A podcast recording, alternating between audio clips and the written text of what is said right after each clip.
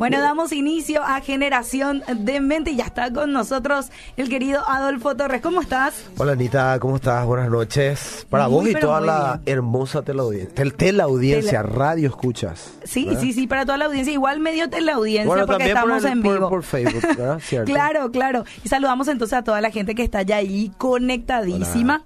Bueno, también ya les invitamos a que puedan sumarse eh, a través eh, ya también del Facebook. Pueden enviar preguntas, eh, comentarios, saludos a Adolfo, porque siempre recibimos saludos a Adolfo, Sí. ¿verdad? Que no le hagan Eh, nomás Elías ningún saludo. No, pero qué terrible. de eso, está todo bien, por si acaso, ¿verdad? Por si acaso, ¿verdad? Hoy le tenemos también a Belu que nos acompaña. Los que están viendo ahí Justo por. Facebook le van Sí. a ver, ¿verdad? ¿Quién es esa señorita? Van a preguntar. ¿Quién es Belu? Bueno, Belu es una amiga, es una genia eh, musical. Ah, La promoción que le ahí está, ahí está toda la promoción. No, Belu es una gran amiga, ¿verdad? Y como venimos de un ensayo, entonces me, me está acompañando. Qué bueno, bienvenida Belu también. Va a compartir con nosotros aquí este lindo tiempo que tenemos con el querido Adolfo. Y bueno, hoy tenemos un temón. Yo quiero que vos digas el nombre, Anita. Bueno, ahí, le- ahí les va, porque este temón va a tener este secuela después la siguiente Sí, señor. semana, ¿verdad? Y es Dale al diablo lo que le pertenece, el orgullo. Nuestro Uy. Tema estelar Sí. de la semana, ¿verdad? Quiero hablar del orgullo porque eh, creo que es una buena época como lo, lo estuvimos conversando en la Sí. semana. Eh, estamos llegando a Navidad. Sé que no necesariamente el 25 de diciembre a lo mejor sea la fecha en que nació nuestro Señor, Claro. pero sí es una conmemoración muy importante donde de alguna manera todos estamos eh, eh, recordando a Jesús. Sí. Eh, y Jesús, justamente por no tener orgullo en el corazón, él pudo venir siendo Dios a la tierra en forma de hombre. Imagínate, la Biblia dice que no estimó el ser igual a Dios como cosa que aferrarse, sino se despojó a sí mismo y se hizo en condición de los hombres, ¿verdad? Entonces eso habla de humildad, que también vamos a hablar en otra ocasión, pero Claro. creo que viene muy acorde hablar del orgullo por lo que estamos pasando nosotros a nivel Mm. eh, país y mundo, donde nosotros vemos que uno de los mayores eh, problemas, obstáculos del hombre para que el hombre pueda vivir eh, en un ambiente diferente es justamente el orgullo que tiene en su corazón, ¿verdad? Así mismo. Eh, vemos que el orgullo es un pecado que nosotros ya encontramos en el propio Satanás. Sí, ¿Verdad? eso te iba a preguntar. ¿Por, Sí. qué, ¿Por qué darle al diablo lo que, lo que le pertenece, verdad? Y, y porque es la esencia de él, Mm. el orgullo. Imagínense, eh, él estaba en la presencia del Señor, era un querubín grande, protector, dice la Biblia, sí. eh, y él quiso ser como Dios. Mm, ¿verdad? O sea, su corazón eh, se ensoberbeció. Soberbia es un, un- un sinónimo de orgullo que vamos a ver a medida que avanzamos hoy en el podcast. claro. Pero él dice que él quiso ser como Dios. O sea, él aspiró a una condición que no le corresponde. Y mira, te voy a leer, Anita, lo Sí. que significa el orgullo. Eh, yo estuve investigando y encontré que orgullo, según el diccionario, dice que es el exceso de estimación hacia uno mismo y hacia los, hacia los propios méritos por los cuales la persona se cree superior a los demás. Mm, ahí está. Satanás quiso ser superior a Dios mismo. Y es interesante que la humanidad eh, básicamente, consciente o inconscientemente, quiere vivir de esa manera. Quiere Sí. ser su propio Dios, quiere tener una eh, independencia de Dios, donde yo hago lo que quiero, yo decido como quiero, eh, yo soy eh, autónomo, yo hago lo que a mí se me venga realmente o se me cante en, en la cabeza, ¿verdad? Sí. También encontré que dice que orgullo es arrogancia, fatuidad, soberbia, vanagloria y engreimiento. Mm, Y esto me da, esta palabra me, me hace acordar mucho la actitud que nosotros vemos por la calle. Eh, ese, realmente es engreído, es, eh, me creo lo que no me corresponde creer, ahí está. ¿verdad? Sí, sí, sí. Eh, y vemos que es una actitud común. También dice que el orgullo nos hace justificar nuestros errores anteponiendo culpables. Mm, O sea, el orgullo hace que yo no pueda aceptar mis errores. El orgullo hace que yo siempre culpe a otro de lo que yo soy responsable. Claro. ¿Y no te parece muy conocido eso en nuestro país? Mm. Siempre culpamos a alguien de lo Yo que no fui- sucede. no, la verdad que fue culpa de fulano. Exactamente. Sí, Y nosotros sí, sí. vemos ese pecado de este Ledem, Sí. ¿verdad? Cuando Dios le confronta a, a- a Adán, Adán, sí. ¿A quién le culpa Adán? Ah, ya. A Eva. A Eva primero. Cuando Dios le, cu- le culpa a Eva, ¿a, a quién le, le- o, o le confronta, perdón, la Eva? serpiente ¿A le quién le culpa a Eva? A la serpiente. Entonces Sí. vemos que eso es eh, el orgullo dentro de nosotros, que no nos permite eh, aceptar nuestros errores, hacernos responsables de nuestros errores para cambiarlos y directamente le culpamos a otros, ¿verdad? Mm. Y bueno, tiene su raíz en el orgullo. Eh, orgullo dice que es alguien egocéntrico, alguien que vive con vanidad. Y yo en esto sí te voy a pedir, Anita, que me ayudes, Sí. porque después yo voy a leer algunos versículos en diferentes versiones. Está en Proverbios capítulo 8, versículo 13. A ver, Proverbios. ¿Qué dice Proverbios 8, 8:13? Vamos a ver. Ay, como no me sale aquí. Tranquila, acá estamos en familia, así que no te preocupes, Anita. Vos buscas o busca tranquila, ¿verdad? Proverbios 8, versículo 13. me 13, ¿qué dice? Dice, el temor de Jehová es aborrecer el mal, la soberbia y la arrogancia, el mal camino, y la boca perversa aborrezco. Soberbia es un sinónimo de, de orgullo. Mm. Y fíjate que dice la soberbia y La arrogancia, también otro sinónimo de orgullo. Mm. ¿Qué dice que es? el mal camino. O sea que directamente la Biblia asocia el orgullo con un mal camino. Eh, yo busqué sinónimos, entre ellos ya dijimos dos. Sí. Otro es altivez. Y en la Biblia esas palabras, soberbia, altivez, arrogancia, eh, tienen la misma raíz. Sí. O sea, todas son traducidas por una misma palabra. Nunca se habla positivamente cuando se usa cualquiera de estas palabras, sino como se habla como pecado y como mal, como lo vimos recién en este Sí. capítulo de capítulo 8 de Proverbios, ¿verdad? Encontré yo una frase que me gusta muchísimo y que quiero ponerla como, como una especie de piedra angular del tema. ¿verdad? Eh, hay un hombre que se llama Johann Kaspar Lavater, se escribe en español. Ok. Leibeter es en, en, en, en, inglés, ¿verdad? Sí, sí, sí. Y dice, cuando el orgullo comienza, el amor muere, Mm, ¿verdad? Y qué interesante que el camino que Dios nos llama, nos llama a nosotros a vivir tiene que ver con el amor. sí. Entonces, si nosotros vamos a seguir un camino de amor, la raíz de todo mal, que es el orgullo, no puede estar en ninguna manera dentro de lo que es nuestro corazón. Y, y es increíble cómo, cómo se, se presentan dos cosas tan opuestas, porque Dios es amor Sí. y Satanás es orgullo. Claro, porque fíjate qué interesante lo que me dijiste. El amor no es un sentimiento, es una persona. Sí, Dios es amor. Si tuviésemos que definir a Satanás, es orgullo, sí. Es arrogancia, es altivez, es soberbia. Entonces cuando una persona se porta de esa manera, es ese espíritu de Satanás que se está manifestando en la persona. Es, la- es el mismo carácter, la misma eh, forma de actuar. Yo encontré también que estudiosos, por ejemplo, de comportamiento humano, dice que muchas veces cuando una persona saca a relucir su orgullo es porque se ve amenazada o ve amenazada su autoestima y su confianza en sí mismo. Sí. La pregunta para este tipo de personas es ¿por qué se esconde tras sus orgullos? ¿Por qué actúan así cuando saben que no están en lo correcto? Mm. Por ejemplo, ¿qué se esconde tras esa actitud?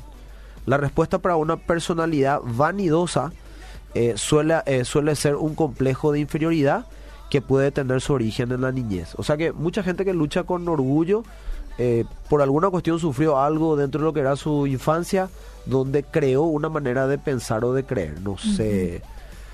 eh, se le sobreestimó, Sí, eh, se le hizo creer algo que no era. claro, se le menospreció o menoscabó en todo momento. Son, eh, son cualidades que fue adquiriendo consciente o inconsciente, en este caso inconscientemente desde la niñez, ¿verdad? Por ejemplo, Claro. encontré que, eh, y me pareció muy interesante, que bien podría ser una de las posibles causas también de este comportamiento, el orgullo. Durante su desarrollo de la vida, la persona creció creyendo ser siempre el mejor en cualquier cosa. Cuando no siempre fue así, entonces se, se creó una imagen falsa de su propia persona. Muchas veces en apariencia una persona se ve muy confiada de sí misma, pero no es más que un disfraz que oculta una débil autoestima que al mínimo comentario negativo se quiebra. Wow. O sea, son síntomas. Sí, sí, sí. ¿verdad? El miedo al cambio y la falta, por ejemplo, de confianza en los demás son otras causas del comportamiento prepotente o orgulloso. Fíjate, dos puntos interesantes. Miedo al cambio, Mm. no le gusta cambiar, se, se eh, ¿cómo puedo decir? Se empecina con una Ujú, actitud, ¿verdad? Y también falta de confianza. sí. O sea que el orgulloso lucha con una estima correcta. Claro, allí está la raíz de, del problema del orgullo. La raíz que causa el orgullo. Una de las palabras que usa la Biblia en el Nuevo Testamento para traducir orgullo, encontré yo esto, estamos hablando del Nuevo Testamento para que dicen, no, eso es Antiguo Testamento, no vamos a hablar del Nuevo. Eh, es fisio, se escribe P-H-Y-S y latina O-O, fisio o pisio. Y significa, mira lo que significa orgullo, me llamó mucho la atención, inflado, sobredimensionado. Dilatado, más allá del tamaño saludable. Ahí está. ¿Verdad? O sea que el orgulloso es alguien que se sobredimensiona a sí mismo. No tiene una, eh, ¿cómo puedo decir? Un concepto correcto de sí mismo, ¿verdad? Es alguien inflado, es como un globo que vos inflás. Si pudiese mostrarle acá el ejemplo, o traía el globo, porque los que nos siguen en, Facebook Live podrían ver. Eh, es como un globo que se va inflando, ¿verdad? Mm. Pero eso que se va inflando, inflando, inflando, va a llegar un momento que va Sí. Porque se está sobredimensionando. Entonces me llamó mucho la atención eso. Yo no sé si tenés algo que estabas mirando ahí. Sí, y la gente te está saludando. Bueno, dice, quiero mandar saludos y agradecerle al chofer del bus 56D por darnos el privilegio de escuchar Radio Bedira. Ay, qué grande, saludos. al chofer y a lo que están escuchando. Y aprender de ustedes. Genial la programación. Eh, dice aquí, no firma con nombre, pero bueno, saludos qué bendición, ¿eh? Qué bendición eso. Sí, sí, sí. Escuchando el colectivo que grande. Ahí está. Y, aprender, dice, ¿verdad? Y aprender, claro, claro. Eh, buenísimo el programa. Un saludo a Adolfo Walter Dick. Dice. Ah, el eh, Walter, un abrazo. Piensa, piden tu música también. Resplandeció la Navidad. Bueno, allí. La gente también puede enviar sus preguntas con respecto al orgullo, ¿verdad? De lo que estamos hablando hoy. O si tienen alguna experiencia que puedan ayudarnos también. También que lo este, puedan compartir. Claro, claro. Bueno, vamos a leer algunos versículos. Leemos. Proverbio capítulo 11, versículo 2. Voy a leer yo, Anita, algunos por tiempo. Eh, porque tengo varias, varias traducciones, ¿verdad? Elegí a propósito esas traducciones. Por ejemplo, Proverbios capítulo 11, versículo 2, en la versión de la PDT dice, después del orgullo viene la humillación pero la inteligencia está con los humildes. Mm. O sea, vos querés ser humillado en la vida. Lo único que tenés que hacer es ser orgulloso. Mm. Tarde o temprano vas a ser humillado por esa mala actitud. Pero vemos la, la contracara, la contraparte, ¿verdad? Que la inteligencia está con los humildes. O sea que la persona humilde es la que puede tener una cosmovisión correcta de la vida y actuar en base a lo que corresponde en ese momento. Claro. Eh, Proverbios capítulo 8, versículo 12 al 14 y 17 dice, yo soy la sabiduría y mi compañera es la experiencia. Siempre pienso antes de actuar. El orgulloso nunca piensa antes de actuar. Actuar nomás ya. Sí. Los que obedecen a Dios aborrecen la maldad. Yo aborrezco a la gente que es orgullosa y presumida que nunca dice la verdad ni vive como es debido. Yo tengo en mi poder el consejo y el buen juicio, el valor y el entendimiento. Y está hablando de la sabiduría, ¿verdad? Y la sabiduría es Dios mismo en esencia, ¿verdad? Claro. Proverbios eh, también, perdón, Romanos en el capítulo 12, en el versículo 16. Ah, perdón, el versículo 17 del capítulo 8 no leí. Dice, yo amo a los que me aman y me dejo encontrar por todos los que me buscan. Mm. O sea, el orgulloso es muy difícil que busque la sabiduría. Porque eh, eh, piensa que él sabe todo. Eh, Romanos capítulo 12, versículo 16, versión de la NTV, dice, vivan en armonía unos con otros. Mm. Escucha esto, Anita. No sean tan orgullosos como para no disfrutar de la compañía de la gente común. Y no piensen que lo saben todo. Ay, ese, está fuerte. Fíjate que está, dice, no sean tan orgullosos. Está hablando de la gente que no se ve correctamente. Y el orgulloso, una característica que tiene es que eh, no se mezcla mucho con la gente. Porque él siempre está por arriba. ve al resto desde una posición superior. Sí. Y si vos querés ser parte de, su grupo o querés estar cerca de él, eh, vos tenés que acercarte a ese grupo mm. que él arma como un grupo cerrado, ¿verdad? Eh, ¿Qué más? Proverbios 29, 23, en la versión de la NTV, dice, el orgullo termina en humillación, mientras que la humildad trae honra. Mm. O sea, si yo quiero honrar la vida, tengo que descartar de mi, de mi manera de ser el orgullo. Proverbios 18, 12, eh, versión de la NBI, dice, al fracaso lo procede la soberbia humana. Mm. Al fracaso. A los honores los procede la humildad. Eh, primera de Juan 2.16, la versión de la NTV dice, pues el mundo solo ofrece un intenso deseo por el placer físico, un deseo insaciable por todo lo que vemos Mm. y el orgullo de nuestros logros y posesiones. Nada de eso proviene del Señor, sino que viene del mundo. Mm. O sea, la Biblia es clarísima, el orgullo viene del espíritu de este mundo, que es el espíritu que Satanás impregnó a este mundo, el orgullo, la independencia de Dios. Y me encanta cómo lo define en esta traducción que dice un intenso deseo por el placer físico. Decime si el mundo no busca eso. Claro. Un deseo insaciable por todo lo que vemos. Dígame si no definen lo que es nuestra sociedad hoy. Sí, Y el orgullo de nuestros logros. Yo tengo una anécdota ahí. A nivel cristiano, yo tuve el gusto de ganar los, los premios más importantes acá de, de nuestro país. Y vos sabés cómo son las mamás, que Sí. siempre quieren mostrar los logros de, de Sí. sus hijos, ¿verdad?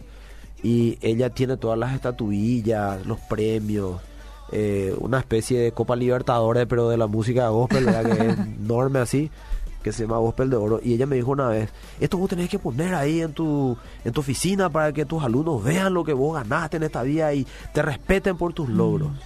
Yo le dije, mamá, no, porque algo que a mí me enseñó Dios es que yo no tengo que presumir por las cosas que yo logré, porque finalmente si yo logré algo fue por su gracia y misericordia, o sea, fue por él de vuelta. Claro. Entonces, mejor más que la gente no vea eso, pero sí me vean a mí y me Sí. conozcan a mí como, como la persona que soy, Claro. ¿verdad? Pero a veces nosotros tenemos la tendencia de, de hacer eso. Hay un pastor muy conocido, eh, es un doctor en, en- en divinidades, no voy a decir quién es, es una eminencia, a mí me tocó conocerle, es puertorriqueño y él eh, tiene no sé cuántos títulos y dice que un día estaba en la oficina con todos los títulos hacia alrededor, todo lo que él había logrado, más reconocimientos, un montón de cosas.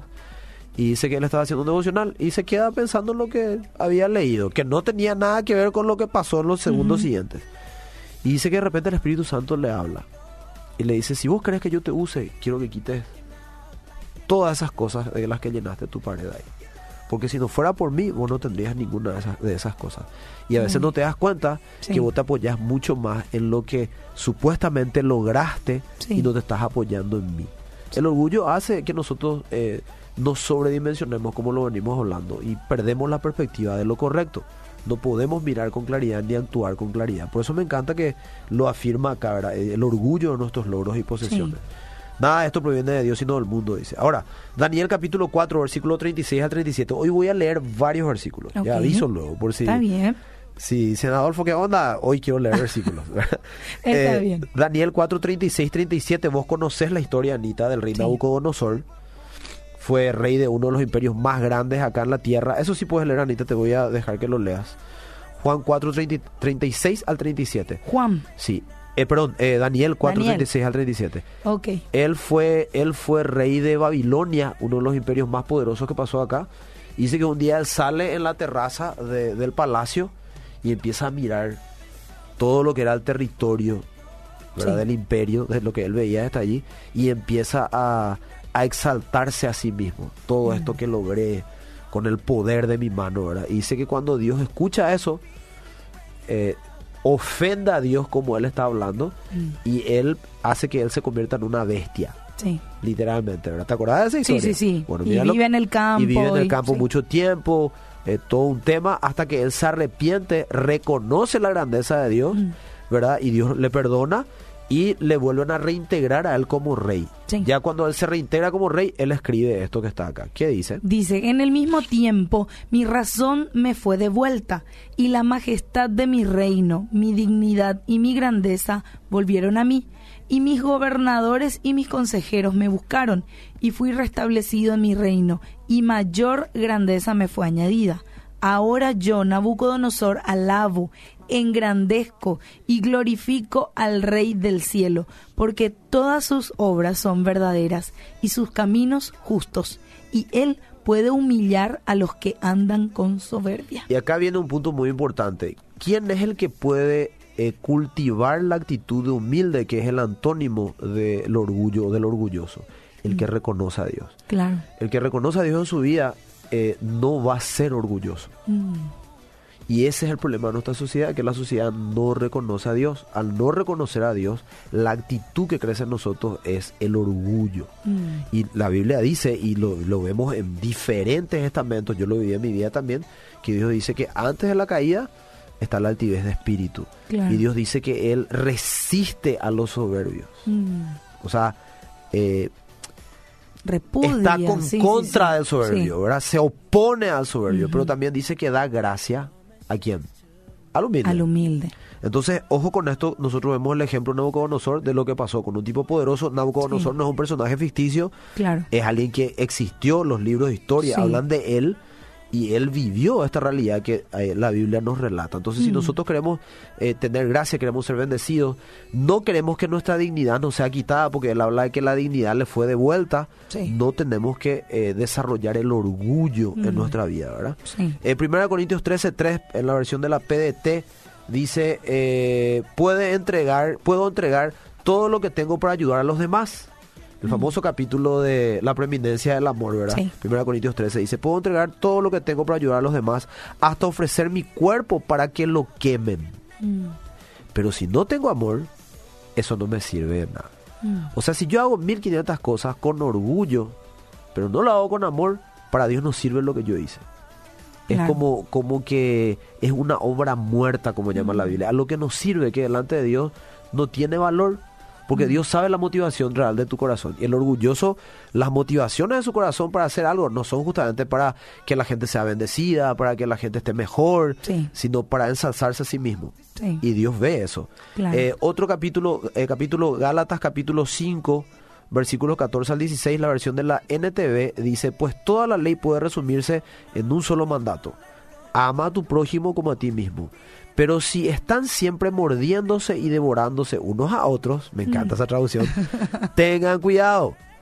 Corren peligro de destruirse unos a otros. Por eso les digo, dejen que el Espíritu Santo los guíe en la vida, entonces no se dejarán llevar por los impulsos de la naturaleza pecaminosa. ¿Por qué nosotros hablamos mal de la gente?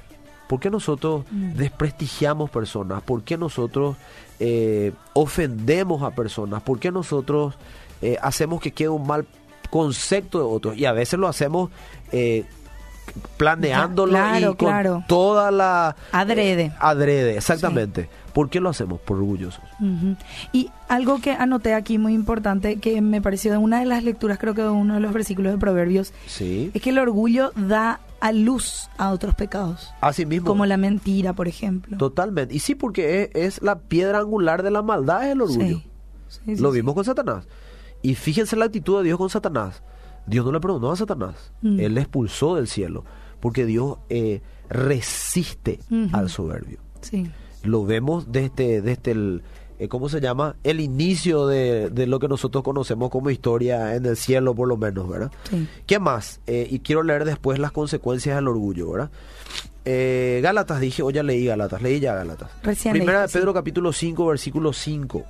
Dice en la versión de la PDT, también tengo algo que decirle a los jóvenes.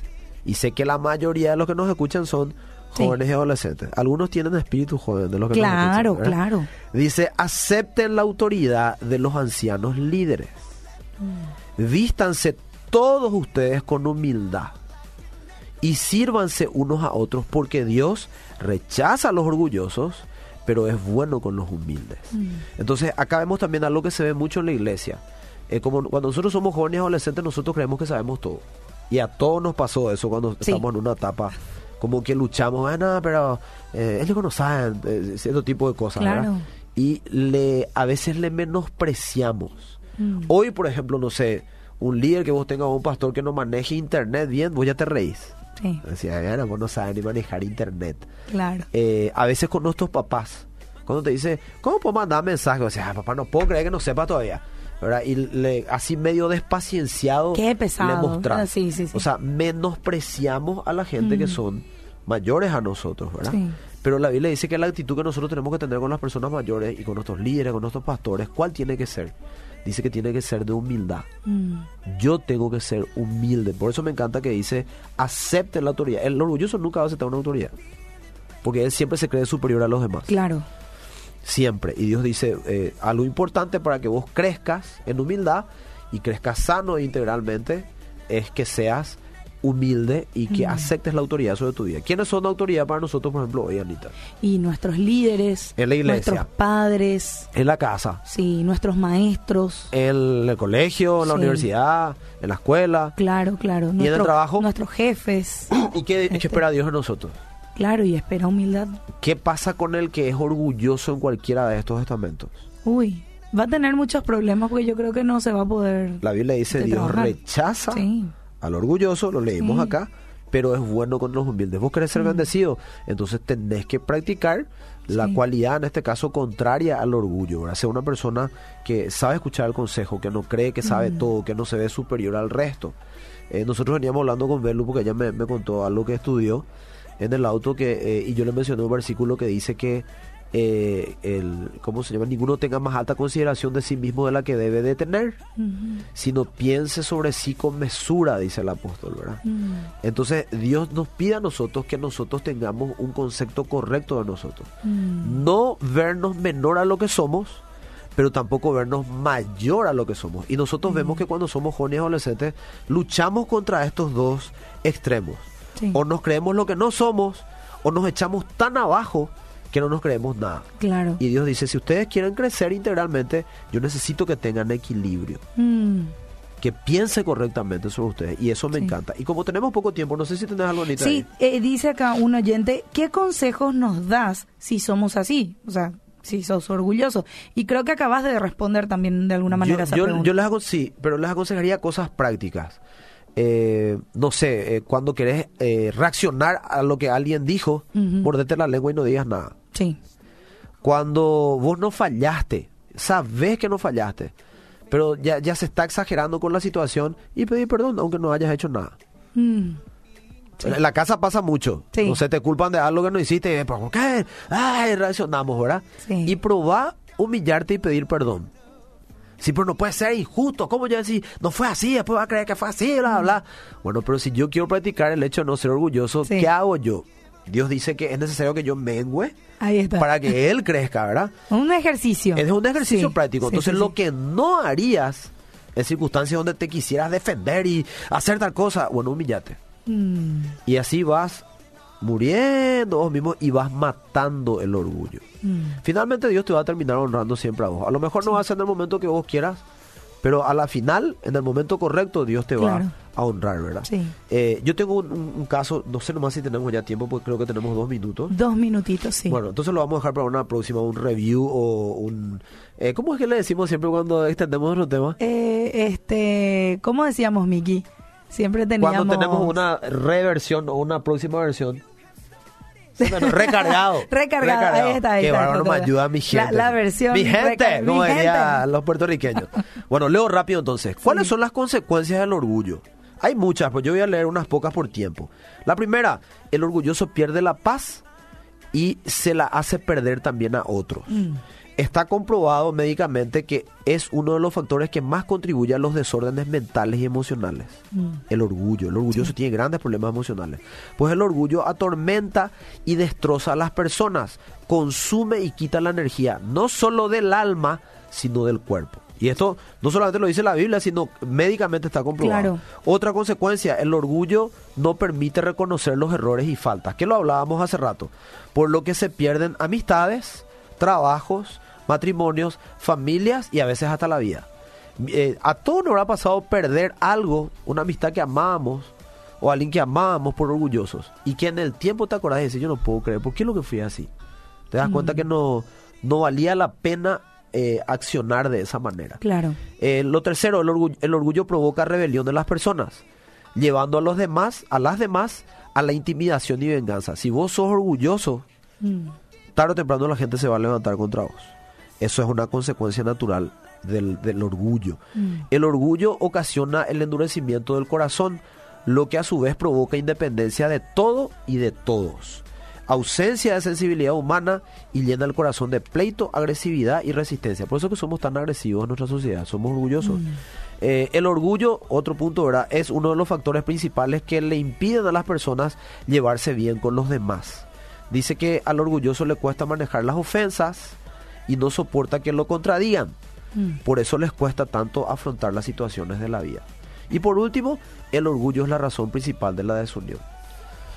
Todo lo que trae división en un lugar tiene que ver con el orgullo. Entonces, como estamos dentro del tiempo, creo que estamos bien hasta acá y probablemente vamos a extender un poco nuestro tema. Claro que sí.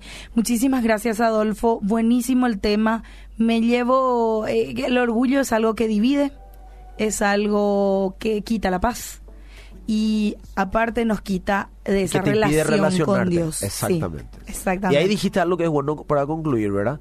Que Dios resiste al orgulloso, al soberbio. Mm. Entonces Dios no te puede escuchar. Mm. No te puedes relacionar con Dios cuando tu actitud es de una persona orgullosa. Bueno, entonces démosle, démosle al diablo lo que le pertenece, que es el orgullo.